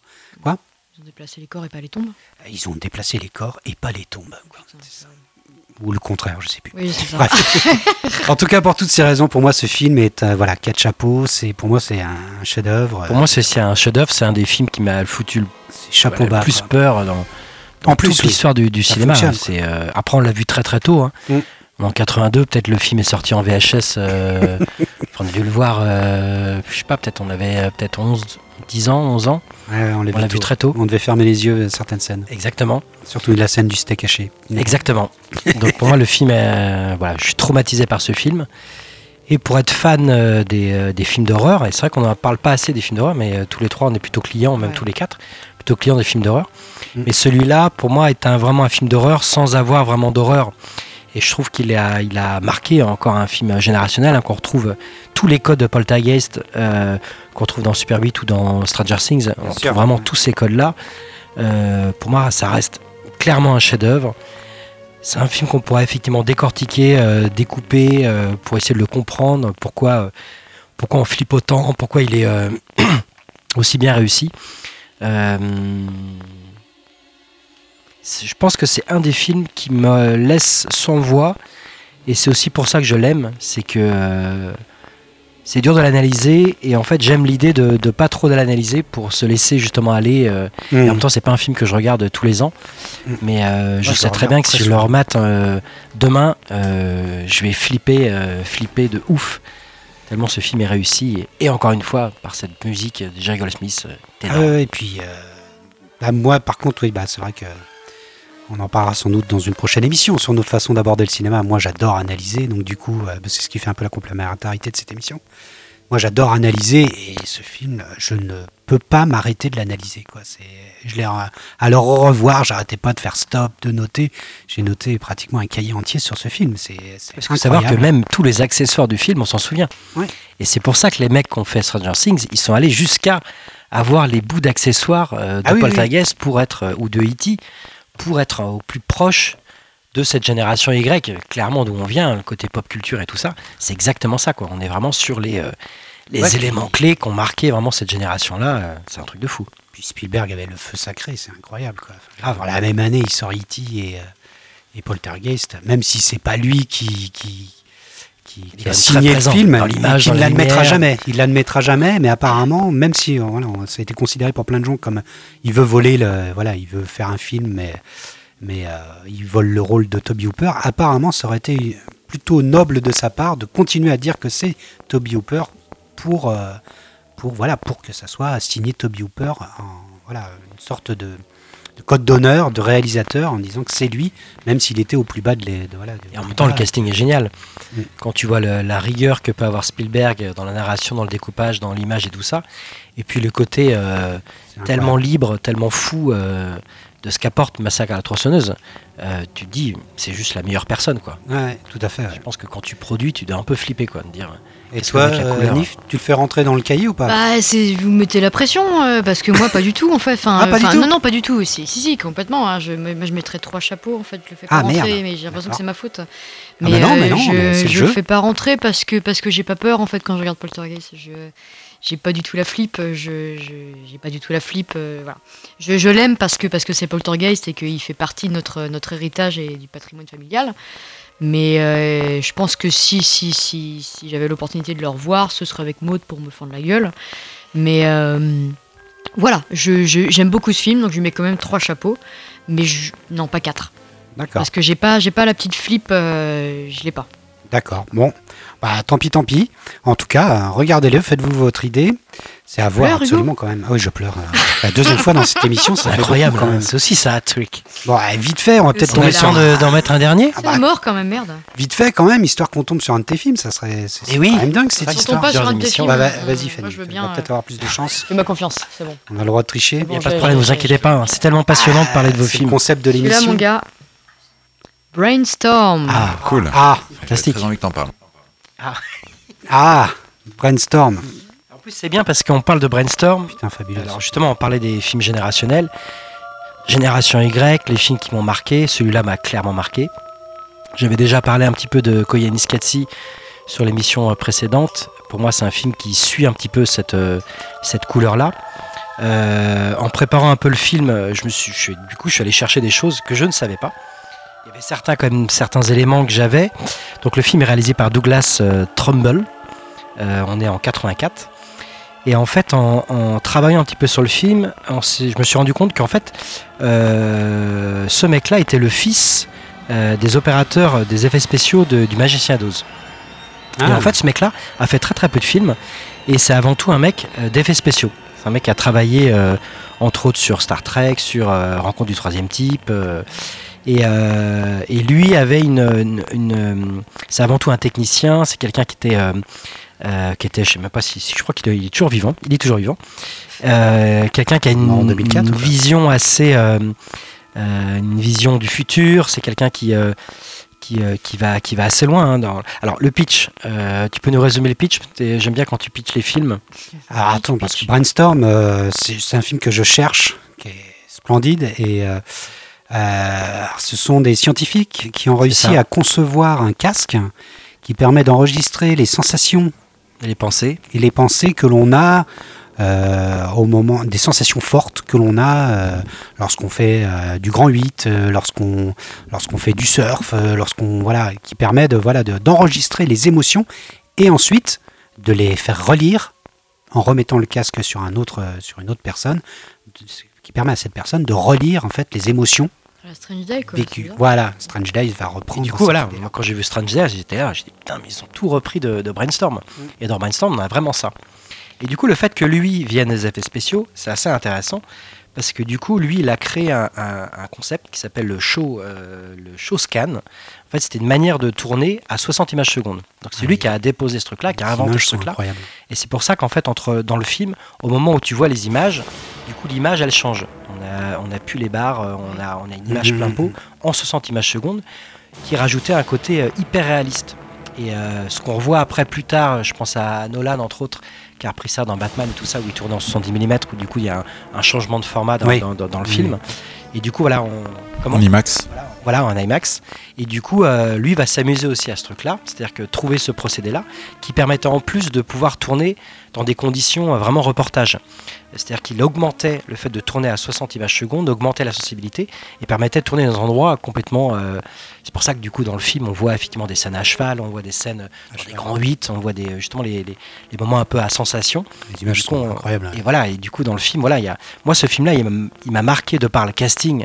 Christopher Walken, Natalie Wood, Mhm. euh, qui meurt pendant le, le tournage du film. Voilà, c'est qui sa, sa sœur. Ah qui, euh, qui vient tourner les dernières scènes euh, Ouais, de, de du dos. film. Euh, C'est pour ça que que le film a fait un, Ah le film a fait un, un- n'a pas Dernier rôle de ultra, Natalie Wood. marché de par la, la- la mort de Natalie Wood, qui est voilà une, une icône, une icône euh, cinématographique. Et on n'a pas expliqué pourquoi c'est ça colle au thème de la mort.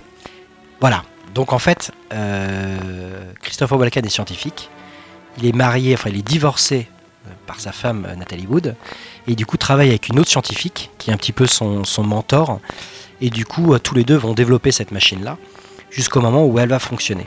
Il se trouve que le mentor de Christopher Walken euh, fume beaucoup, euh, va avoir un cancer et du coup euh, va mourir. Juste avant de mourir, elle branche le casque et elle enregistre l'image de la mort.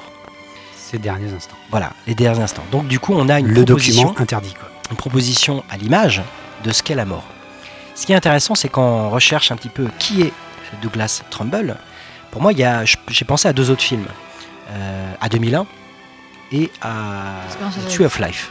Mhm. Dans Tree of Life ou dans 2001, il y a des moments complètement barrés où on a des propositions à l'image complètement ouf, où on ne sait pas ce que c'est, entre l'univers, entre l'intérieur, machin truc. Il se trouve que c'est Douglas Trumbull qui a travaillé aussi bien dans Tree of Life que dans 2001, qui a fait ces propositions. Mais oui, c'est vrai. Et du coup, il, est, il est mis à l'honneur dans le, le making-of que je recommande de, de Tree of Life, où on retrouve euh, ce gars-là qui, euh, qui travaille d'une manière, euh, voilà, j'en dis pas plus. C'est vraiment un making-of à regarder parce que la manière dont il travaille pour réussir à choper ces images-là, tout se Mm. passe dans une pièce. Voilà, je peux pas en dire plus. Mais ce gars-là est incroyable. Et du coup, dans, dans- dans Brainstorm, il y a une proposition euh, qui va avec l'époque. On est sur un film de 84. euh, qui va en plus avoir le grand prix à Avoriaz. On n'a pas parlé d'Avoriaz, c'est un grand festival du cinéma Ouais. fantastique en France.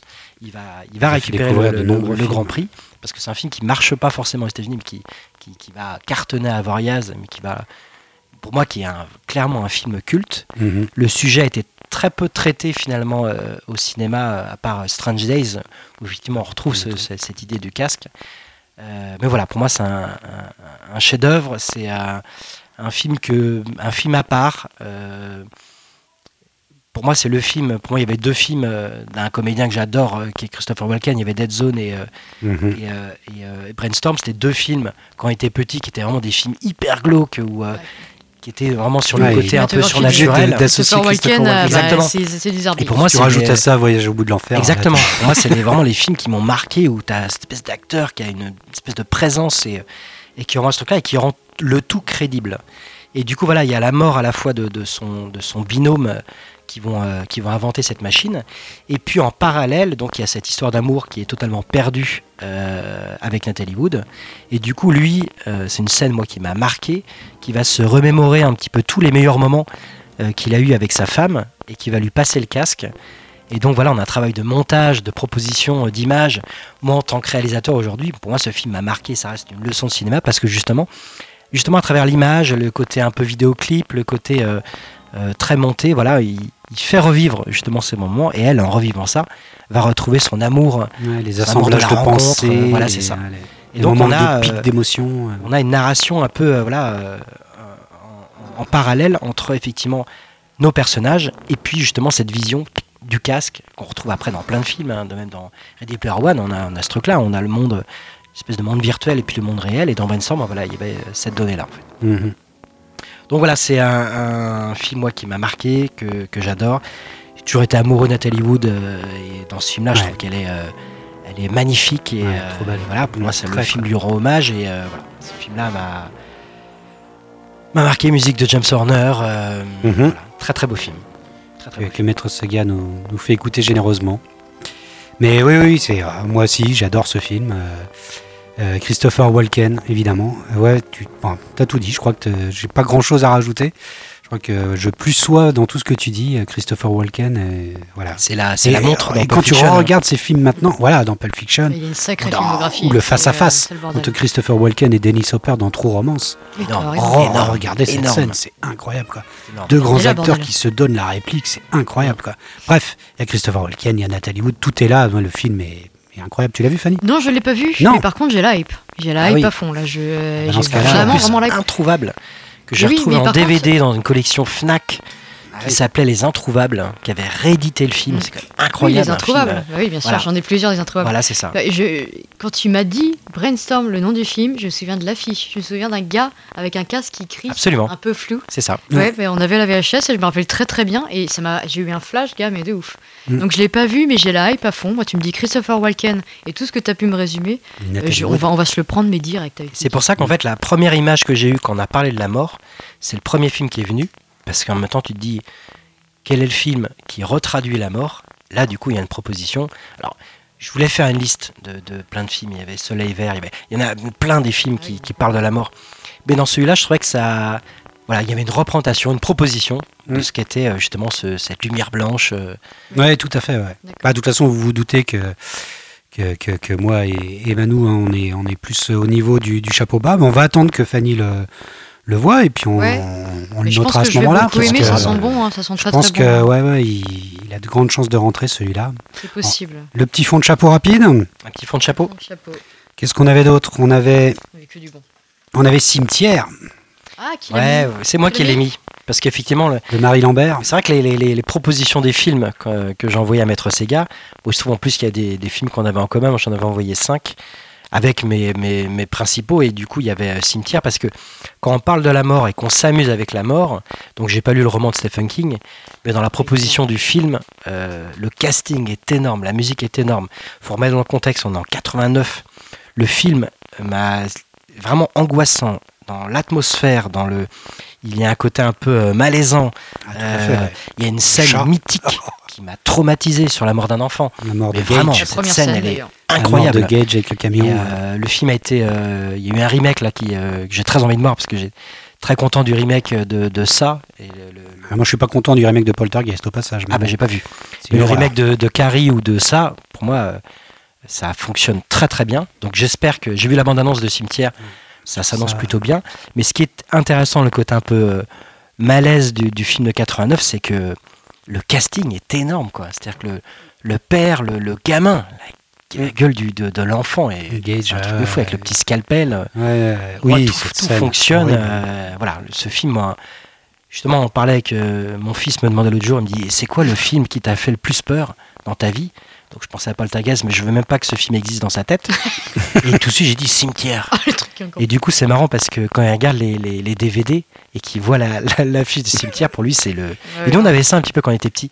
Ah des oui, films Il y comme ça, films interdits. des jaquettes où euh, c'était euh, genre les films. Ouais. Tu pouvais Ouais. pas, et tu avais des, des, des- des jaquettes qui étaient terrifiantes. jaquettes, tu disais, non mais jamais je remettrai ce film-là. Enfin, je Ouais. regarderai ce film-là. C'est un truc de fou. Voilà. Pour moi, Cimetière tu m'a mettrais marqué. Cimetière euh, dans le film Dans les, euh, D'ailleurs, Première avait fait cet exercice-là. Dans les films qui ont le plus marqué, euh, qui ont fait le plus peur, l'enquête est vachement intéressante. Donc on a Poltergeist dans les cinq premiers et on a Cimetière. Ouais, c'est ouais. rigolo. Ouais, je me dis à l'entre de la folie qui serait pas loin. Ah, aussi, bien forcément, sûr. forcément. Mm. Au moins un Carpenter. Et euh, oui, oui, bah oui, mais c'est bizarre parce que moi, Cimetière, je l'ai lu d'abord avant de le voir. J'aime Oui. beaucoup le film aussi, même s'il n'y a pas euh, un acteur connu dedans, hein, c'est étrange. Mais euh, je l'associe souvent à, à Fanny parce que euh, quand j'ai lu Cimetière et que j'arrivais à la page de la mort de Gage, terrible. Fanny avait le même Gage âge. avait le même âge que Eh, je m'en souviens. et j'ai cauchemardé l'avait pendant lu une aussi. semaine Ah, à cause de cette scène. Et maman aussi. J'ai mis très longtemps à finir ce bouquin et le film est très réussi. ouais. Et je suis belle et bien vivante. Mm. Oui, ça, c'est génial. mais ouais, beaucoup de cauchemars à cause de, de ce film. Il y avait autrement Mélancolia J'avais mis Oh un petit vache. Lars von Trier, Ah ouais. mais ça se trouve vous l'avez pas vu Non, je l'ai pas vu, non. non plus? Moi non plus. Putain, regardez ce film-là. Dites-moi ce que Pareil. vous en pensez. euh, moi, alors, Lars von Trier, évidemment, il y a, des- y a- y a plein de films que j'aime pas. hein, je- on est tous d'accord. Mm. Mais euh, Mélancolia propose la fin du monde, mais euh, mais il n'y a pas Bruce Willis pour euh, pour sauver qui que ce soit. Elle propose Il la y a fin Nicolas du monde. Cage? Il n'y a pas Nicolas Cage. Il n'y a personne pour sauver le monde. On aborde la fin du monde comme si bah vous allez tous crever. Et du coup, en fait, toute la première partie du film fait la fait c'est Kristen Dunst, l'héroïne, qui a eu le prix d'interprétation à Cannes pour le film, qui est dans un état, un état dépressif, bipolaire, euh, qui va pas bien. Et donc toute la première partie de son du film Malaisant. montre que elle, elle est, euh, voilà, elle est pas adaptée à la société. Tout le monde euh, lui crache à la gueule et sa grande sœur Charlotte Gainsbourg euh, et son beau-frère euh, qui est Kiefer Sutherland et, euh, et sa mère Charlotte Rampling. Et Et son est énorme. Ah oui, Oui, et son oui, père John Hurt. C'est des gens bien glauques. Ah, c'est un truc de fou. Et toute la première partie du film te montre que voilà, qu'une fille dépressive, bah, c'est horrible pour elle, quoi. Sauf que la deuxième partie du film, où petit à petit ils comprennent qu'en fait la comète Mélancolia, qui est une planète qui arrive en plein sur la Terre et qui va exploser la Terre, et on va tous crever dans, voilà, il en reste quelques jours, quoi. Et du coup, les rôles s'inversent. C'est-à-dire que celle qui est dépressive, celle qui est mélancolique, devient celle qui est forte, parce qu'elle, elle n'a pas peur de la mort. Elle l'a apprivoisée. La mort fait partie de sa vie. Et du coup, les rôles s'inversent entre les deux sœurs. Enfin bon, ce film, est, moi, moi, m'a foutu une claque monumentale. Il y a très peu de films de Lars von Trier que j'aime bien. Je mettrais Dogville aussi, mais, Moi aussi, Dogville y a- y a- mais celui-là, Mélancolia, moi, moi, m'a- trucidé. et, euh, voilà. Bon, bref, Il paraît. regardez-le. Mais la filmo de Lars von Trier est vachement intéressante. Tu pourrais faire quasiment le- un numéro de, de hat-trick. hein. Ouais, ouais, ouais, ouais, parce que c'est, il y a des, des- ça va loin, puis des fois c'est vraiment. euh. Mm. Puis il y a tout le, tout le cinéma danois derrière, Dogma, tout ça, ça. permettait de parler de beaucoup de choses. Il y avait Joyeuse Funérailles aussi. Oui, En anglais, je crois. parce que moi, la mort, c'est fun, c'est rigolo. Ouais, c'est voilà. surtout très anglais. Joyeux Funérailles, du coup, un film de 2007, je sais pas si vous l'avez vu. Non, on me l'a offert Je l'ai en vu, ouais. DVD. euh, ah, c'est si avec le nain gueule. qui joue dans Goth. Complètement. Euh, C'est un film de Frank Oz. Grand Franco. Frank Ah. Oz, quand même, euh, marionnettiste qui a travaillé beaucoup avec euh, Jim Henson, du Ouais. coup, Casse. qui est juste Yoda. qui La est- voix de Yoda. On va se calmer deux secondes. Qui est juste Yoda. Euh, il est intervenu, il est apparu dans plusieurs films du coup de John Landis, dont, Mhm. euh, dont Blues Brothers, Le Garou euh, de Londres, Fauteuil pour deux. Enfin bref, il est apparu un peu dans, dans plein de trucs. Euh, et, donc il s'est lancé dans la réalisation, vraiment avec Dark Crystal. Euh, donc avec Jim Henson encore une fois, La Petite Boutique des Horreurs, il a collaboré beaucoup aussi avec euh, Bill Murray. Bref, c'est un mec qui a une filmographie qui fait, qui fait, qui fait vraiment mal au cul. euh, et du coup, Joyeuse funérailles, c'est simple, on est en pleine Angleterre. Et c'est les funérailles du coup de Daniel. Du coup, qui rassemble toute, toute la famille pour l'événement. Euh, c'est son père qui est mort. Euh, c'est juste débile à l'anglais, quoi. Tout se passe autour d'un huis clos. Et il va y avoir plein de situations complètement différentes, euh, catastrophiques, euh, Mm, mm, mm. avec un passé du père qui, ça part très, vraiment très dans un espèce de truc euh, où il a de l'argent, où apparemment il est homosexuel, bref, ça part complètement en couille à fond. C'est quoi le, c'est qui le casting déjà, tu m'as dit Le casting, il y a un super casting, ouais. Il y a. euh, c'est c'est le gratin anglais, quoi. Rupert Ouais, Rose, Kaylee Howes, Matthew McFadden, Ouais, euh, Andy Neiman, mais c'est des têtes, vous les verrez, c'est Ouais, vraiment le gratin, gratin anglais. Et puis, bah, bien sûr, euh, Peter Dinklage, du coup, qui joue dans, qui Ah, joue dans oui, Game of Thrones, euh, le petit nain. Tyrion.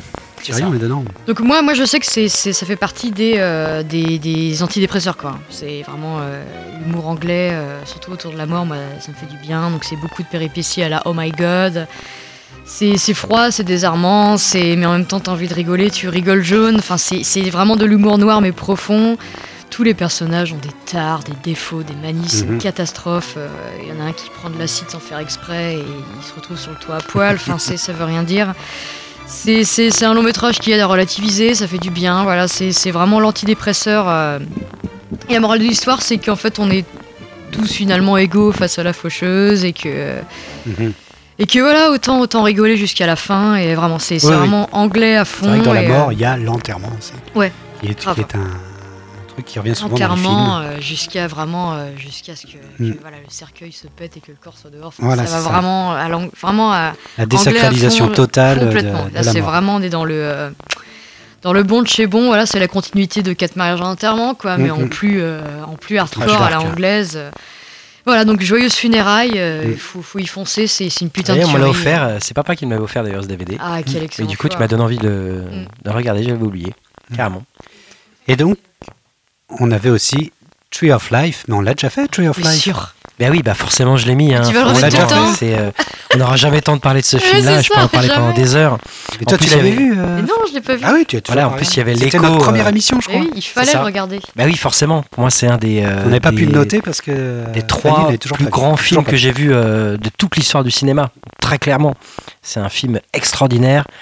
On prendra le temps un jour d'en parler profondément. En plus, il, voilà, il y avait On les peut en parler longtemps. on peut en parler longtemps. Of Life, pour moi, c'est un. Voilà, à chaque fois, il marche sur tous les sujets. Ouais. euh, c'est vrai. Mais c'est vrai que c'est un film, euh, c'est un film Faut tellement parce universel. que, euh, euh, on était d'accord pour, pour Oui, en mettre un bien. chapeau bas. Et en plus, je savais que tu allais le mettre. Mm. Bah oui, Tu forcément. tapes mort film, tu tombes sur Bah voilà, c'est un film tellement sur la vie et sur la mort, avec un casting euh, incroyable. euh, Et la mort ressemble à une plage dans Tree of Life. C'est ça, une manière de, de, de voir la vie. euh, voilà, je, je peux, voilà, c'est le fond de chapeau. Moi j'aimerais bien quand même que vous parliez, parce que vous avez tous choisi dans vos titres bonus euh, C'est vrai. Ah un oui, titre, le fameux. film commun, il euh, paraît. euh, Alors, le quel est le sens. C'est le vois des gens qui sont morts. M. Night Shyamalan. Ah oui. Ah, on a c'est trois vrai qu'il y a- minutes. Avant, avant que, avant que vous développiez, du coup, moi je l'ai mis par pur bonus. J'ai pas forcément envie d'en parler, j'ai bien aimé, mais je l'ai vraiment mis parce que mort sixième sens, voilà. Mais Ah. vraiment, c'est. euh, Puis t'es pas très fan de. de... Shyamalan. Shyamalan, Shyamalan. Si, au début j'aimais bien. Oui, c'est ça. Quand il des Village, bons j'ai vu films. deux fois au cinéma. J'ai- Si, si, si, j'aimais beaucoup les twists à la Shyamalan, mais euh, bon, voilà, après quand il a fait Les Pétueurs, je pense que j'ai un petit peu arrêté. euh, à ce Lequel? quoi. Phénomène. Ah ouais. Ah, phénomène. Catastrophe. Ouais, J'ai pas- Phénomène. voilà. Oui, oui, oui, bah il y a eu plusieurs, euh, il y a eu plusieurs ratés. Il y a eu euh, Avatar aussi, le truc, euh, son Avatar, le Ah prince, oui. le prince de je sais pas quoi là, le, le Ah maître de, oui, le maître de, le maître de je sais quoi, le maître de l'air, ouais, c'est ça. Il a fait l'eau, l'air, le. C'est aussi qui est pas terrible. Mais depuis, il revient en force. Ah, apparemment. Je sais Ouais, pas après. The si, euh, Visit, très très bon film qui est en ce moment sur Netflix, un film d'horreur Glaces. en, ça, c'est Glace. Ah, la suite, la trilogie, Ouais, oui, Split de euh, Split Cassable. et Glace qui sort là, Mmh. Ouais. euh, qui sont qui est une sorte de trilogie avec un on va y croire. cassable. On va Bref. y croire. Et Shyamalan revient en force, mais, mais oui, oui. euh, il y avait le sixième sens, évidemment. Je vois Oui, des c'est morts, ça, c'est pour I ça see que- dead people. En Alors- bonus, en fond de chapeau, quand on parle de la mort, machin Oui. truc. Moi, il y avait l'expérience interdite aussi, euh, qui est un, un des films. Moi, je pensais que c'était celui-là, le film qu'on avait en commun. Mm. Mais effectivement, les films qui parlent de la mort de manière un peu plus classique, effectivement, dans le sixième sens, euh, on parle clairement de la mort, côté un peu gosse Ouais. aussi, avec euh, un, un twist. C'est ça, il y a un effet twist. à la bah, fin il y a un film. twist, il oui. Il y avait un une twist. légende urbaine comme quoi il y avait des mecs euh, qui sortent, qui, qui arrivaient cinq minutes après le début du film, juste pour Oui, crier dans la salle. Comme Usual Suspect. Bruce Willis est, est mort en fait Mhm. Et puis ils s'en allaient quoi. C'était pas, Je pas sais le pas si ça c'était Qu'est-ce que vrai. c'est C'est l'infirme Oui, voilà, c'est ça exactement. Par contre, je, je, De la c'est même époque des gros euh, twists. mais- mais C'est peut-être ça qui m'inspirait, j'en sais rien, mais je l'ai vu en fait peu, peu avant qu'on fasse euh, du coup la- l'autre émission à Il vieillit bien, je trouve, ce film. quand j'ai dit la mort. Et il est incroyable quand même ce gosse. Quoi. Puis Gaillet. Il- Ah oui, Joel, elle est euh, Joel Osment. Oui, Joel Osment. Ouais, elle est Joel est quand Osment. même putain d'incroyable. quoi. Moi, Bonne filmo, parce que derrière, il y a intelligence artificielle qui est quand même pas piqué des hannetons. Ah oui, ouais, ouais, ouais. il, est, il, est, Énorme. il est fou. euh, il, il est où Il fait quoi Il est mort hein? Non, non, il continue Oui, à faire des films, alors plus des Il séries pas Z. drogué, il est pas. euh, Euh, je l'ai je l'ai revu dans quelques films là euh, dernièrement. il fait des, des mecs Ah plutôt bon dark euh, dans des films d'horreur. Mais il a été découvert par. Spielberg. Il a été découvert. Non, je crois qu'il a fait. euh, je crois qu'il a fait euh, avant. Il a fait avant euh, le sixième hein. sens. Et ensuite, il a fait. euh, Je crois pas. Intelligence je crois, je crois qu'il a artificielle. été casté par Spielberg. Il aimerait Ça a bien. pris des mois et des mois et des je crois qu'il avait même été casté pour. euh, je me demande s'il n'était pas dans le dans la shortlist euh, pour faire euh, Anakin Skywalker. Oui, c'est ce que je pensais Star Wars. dans, dans Star Wars. Je crois qu'il était, euh, Ah oui. il était dans les trois qui restaient, je Il crois. aurait dû. Hein. Et il aurait peut-être été mieux, ouais, peut-être. On Ah sait oui, pas. oui, certainement. On sait pas, on sait pas. Bref, c'est possible. Bon, voilà pour le sixième sens. Euh, on n'aura pas la réponse. Le sixième sens, ça a été fait avant, après intelligence artificielle. Est-ce Bah, que avant. Maître Premier Cyr- rôle. Euh, sixième sens, c'était en 99, Ouais. Et intelligence artificielle en après. 2001. en 2001. ouais, 2001. donc deux ans après. ouais, ouais. Il a d'abord été casté euh, pour, pour euh, par Night Shyamalan. D'accord. Donc là aussi, on faudra, on faudra qu'on en parle ouais, une fois. Donc, des- Maître Sega est là. on va passer aux petits recos. Vous avez des petits recos euh, Ouais, moi je vais le faire vite fait parce que Ouais, on va parce faire vite que, parce que parce que parce que voilà. Alors je vais aller je vais aller chez Walt Disney. hein, je vais faire du grand public, mais j'en Ah. ai rien à foutre en fait. Coco? Non. Non non non, non euh, je, je vais parler encore de jeux vidéo parce Ah, que parce que d'accord. je, je pense que toutes mes recos ce sera du jeu vidéo. Euh, je vais parler de Red Dead parce que parce Oh, que c'est c'est mon dernier euh, c'est mon dernier ma grosse occupation de, de ces, ces deux derniers mois. Euh, voilà, Red Dead pour moi c'est du coup jeu Rockstar. euh, Donc c'est je le 2. Ça sert à rien de lui présenter, oui voilà, le deuxième euh, de, de peut-être la trilogie euh, Red Dead Redemption, où j'ai passé euh, un bon nombre de temps à, à tuer et à galoper et à devenir une cowgirl. Pour moi, c'est un jeu parfait, parfait dans, dans son scénario. cinématographique. dans, Très cinématographique. Oui, oui, il paraît. Oui. C'est très cinéma. Et je, ah bah voulais, oui. je vais laisser ça à Manu du coup parce que parce que du coup on a tous passé un petit peu. Enfin en tout cas je sais que Manu, euh, Sébastien, euh, Maître Sega, moi-même, ont- on a passé beaucoup, de temps. On a plié le On jeu plie jamais le jeu en fait. complètement. On va bientôt se rejoindre sur sur le live. Et euh, pour moi scénaristiquement parlant, il n'y a pas à chier. Rockstar. euh, ils ont mis quand même 8 ans à le développer et ça se sent et ils sont pas foutus de notre gueule. Et le scénario est complètement fou, euh, les personnages sont complètement fous. Euh, je me souviens que j'ai mis, mis le jeu dans, dans la PS4. Euh, je l'avais dans la main et j'ai vraiment failli pleurer tellement je, je m'attendais pas à ça quoi. C'était euh, fort quoi. dépassait tes euh, attentes. Ça dépassait complètement les attentes. Je, j'aime bien dire ce truc pour les gens qui connaissent pas à chaque fois. Mais t'imagines que tu vas dans la neige et les couilles du cheval se rétractent. C'est incroyable quoi. T'imagines l'envergure du truc quoi. C'est euh, voilà. C'est incroyable. Si c'est pas encore fait, achetez une PS4 et, et achetez Red Dead surtout et vous aurez déjà vous aurez déjà fait un bénéfice de fou en, en amusement et en fun. Ouais. C'est- une tuerie, voilà. Là, C'est un, un vrai virage dans l'histoire du jeu vidéo. Moi, je suis pas un gros gamer, mais euh, voilà, on a vécu l'époque de la Ouais, on a tout l'essence de la PlayStation. hein. On a kické du jeu. Mais, euh, mais voilà, pour moi, c'est un virage dans le jeu vidéo. Déjà, euh, aucun jeu vidéo met 8 ans à se faire. hein. Rockstar a le- le- le- l'argent et surtout le, le- désir, le pouvoir de le faire. Donc, 8 ans pour faire un jeu vidéo, c'est quand même énorme. Le résultat, il est euh, hallucinant. Dans... Moi, j'aime beaucoup le, le détail du graphisme. euh, Ouais, et le gameplay, l'intérêt, la narration. Voilà, le, fi- le- le- le film, j'allais dire, le film, le, le- le jeu vidéo est Eh une ouais, ça. réussite. On s'accroche aux personnages, on s'accroche aux, aux autres personnages aussi. C'est ça qui est, qui est- qui est très très réussi. Le plus secondaire. Exactement.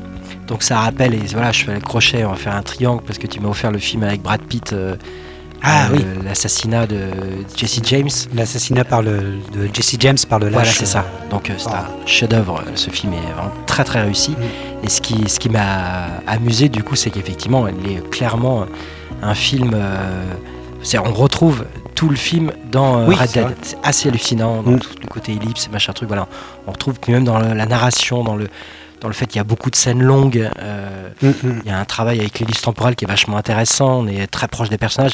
Et en fait, on retrouve un petit peu tout ça dans, dans Red Dead Redemption 2. Euh, L'histoire est euh, très très réussie. Euh, Jusqu'au bout, il y a des, des éléments sans spoiler qui sont assez ouf, qu'on n'a jamais vu dans un jeu vidéo. euh, et qui, voilà, qui permettent encore de plus. C'est-à-dire que je pense que c'est la première fois dans un jeu vidéo où tu as la petite larme dans l'histoire. Oui. Franchement, euh, aux trois quarts du jeu, il y a un. C'est, euh, Ah, ça, c'est fort. voilà, Pour on s'accroche. vidéo, c'est euh, fort. hein, c'est- et, euh, L'histoire est très forte. c'est hein, énorme, c'est- énorme. c'est Bon, très moi, pour l'instant, j'y ai joué que 10 minutes chez Fanny. J'ai tué quelqu'un en ville et puis j'ai Il a- il a euh, j'ai botté tapé un chinois en dessous d'un ébacarté.